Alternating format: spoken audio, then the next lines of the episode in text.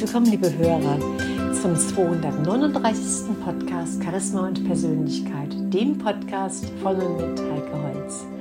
Ja, meine lieben Hörer, ich habe noch einen Podcast nachzuschieben in Sachen Umweltbelastungen, und zwar das Autofahren, was Autofahren mit uns macht. Sowohl den Elektrosmog im Auto als auch in Elektrofahrzeugen. Du kannst im Prinzip sagen, dass du beim Autofahren dich wie in der Mikrowelle bewegst. Das zeigen EEG-Messungen im Gehirn, wie die moderne Technik beim Autofahren das Gehirn und den gesamten Körper beeinflussen. Und die Folgen sind, das wissen wir inzwischen, wenn du die vergangenen Podcasts gehört hast, die Folgen sind Schlafstörungen, Burnout, Veränderungen des Blutes und so weiter.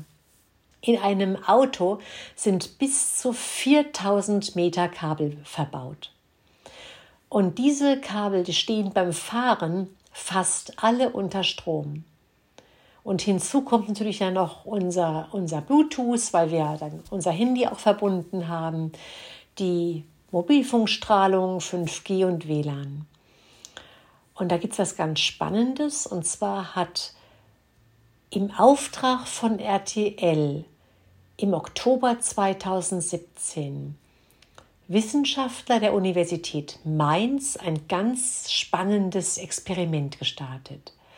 Und zwar war das Thema des Experiments, wie wirkt sich moderne Autoelektronik auf den menschlichen Körper aus?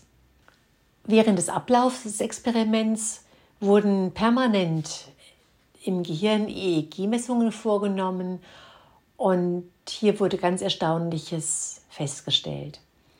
Also die Messung sollte jetzt erstmal dazu dienen, zu erkennen, wie sich beim Aufenthalt im Auto die Aktivität von Herz, Gehirn und Muskeln verändert. Dieses Experiment wurde von Experten, also auch von Ärzten begleitet. Andreas Scheler war ein Arzt, der mit Messsonden am Kopf ausgerüstet ein Oberklasse-Auto besteigt. Und das Auto ist am Anfang noch komplett ausgeschaltet und die Gehirnaktivität zeigt völlig normale Werte. Im zweiten Schritt lässt Andreas Scheler den Motor an und sofort verändern sich die Gehirnströme. Die Wissenschaftler erkennen sofort, dass das Gehirn deutlich aktiver ist, als es sein müsste.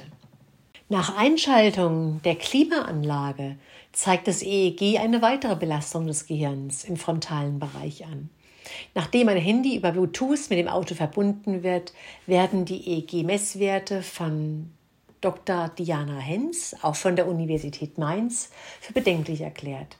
Es kommt zu einer großflächigen Aktivierung in allen Gehirnarealen, die sich auf die Konzentrationsfähigkeit und allgemein die Fahrtauglichkeit auswirken kann. Das ist ihre wortwörtliche Aussage dazu. Jetzt wird das WLAN dazu geschaltet.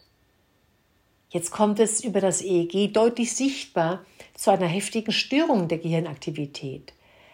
Der Arzt, also die Versuchsperson Andreas Scheler, sitzt nur im Auto, er fährt doch überhaupt nicht.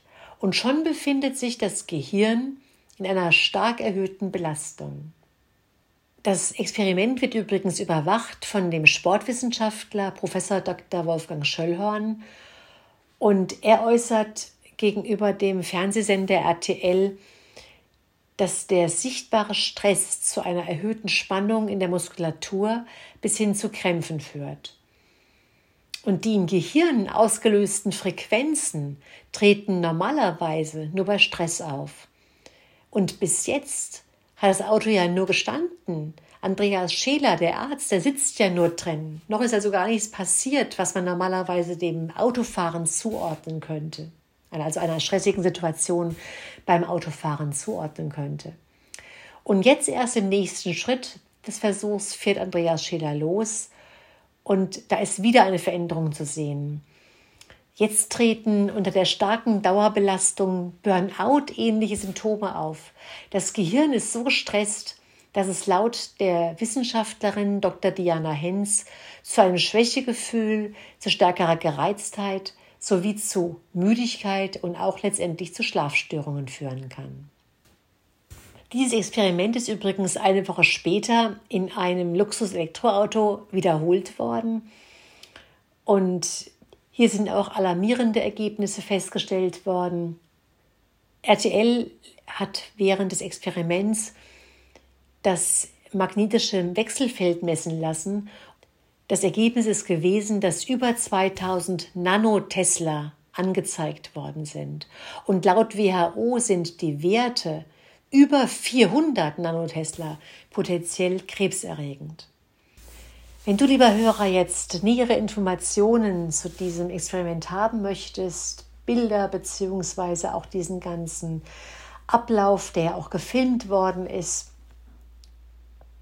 dann komm gerne auf mich zu unter kontakt.heikeholz.de, weil wir können zum einen über diesen Ablauf näher sprechen oder auch dann diesen Ablauf auch, kann ich dir auch zeigen, beziehungsweise auch dazu Lösungen anbieten, denn gerade wenn du häufig im Auto unterwegs bist, sei es im Wohnmobil oder regelmäßig lange Strecken fährst, jeder Lkw-Fahrer, jeder Taxifahrer, jeder Vertreter, egal an welche Langstreckenfahrer du jetzt denkst, für jeden, der längere Strecken fährt, ist es ein ganz, ganz wichtiges, entscheidendes Thema. Komm einfach auf mich zu unter kontakt.heikeholz.de.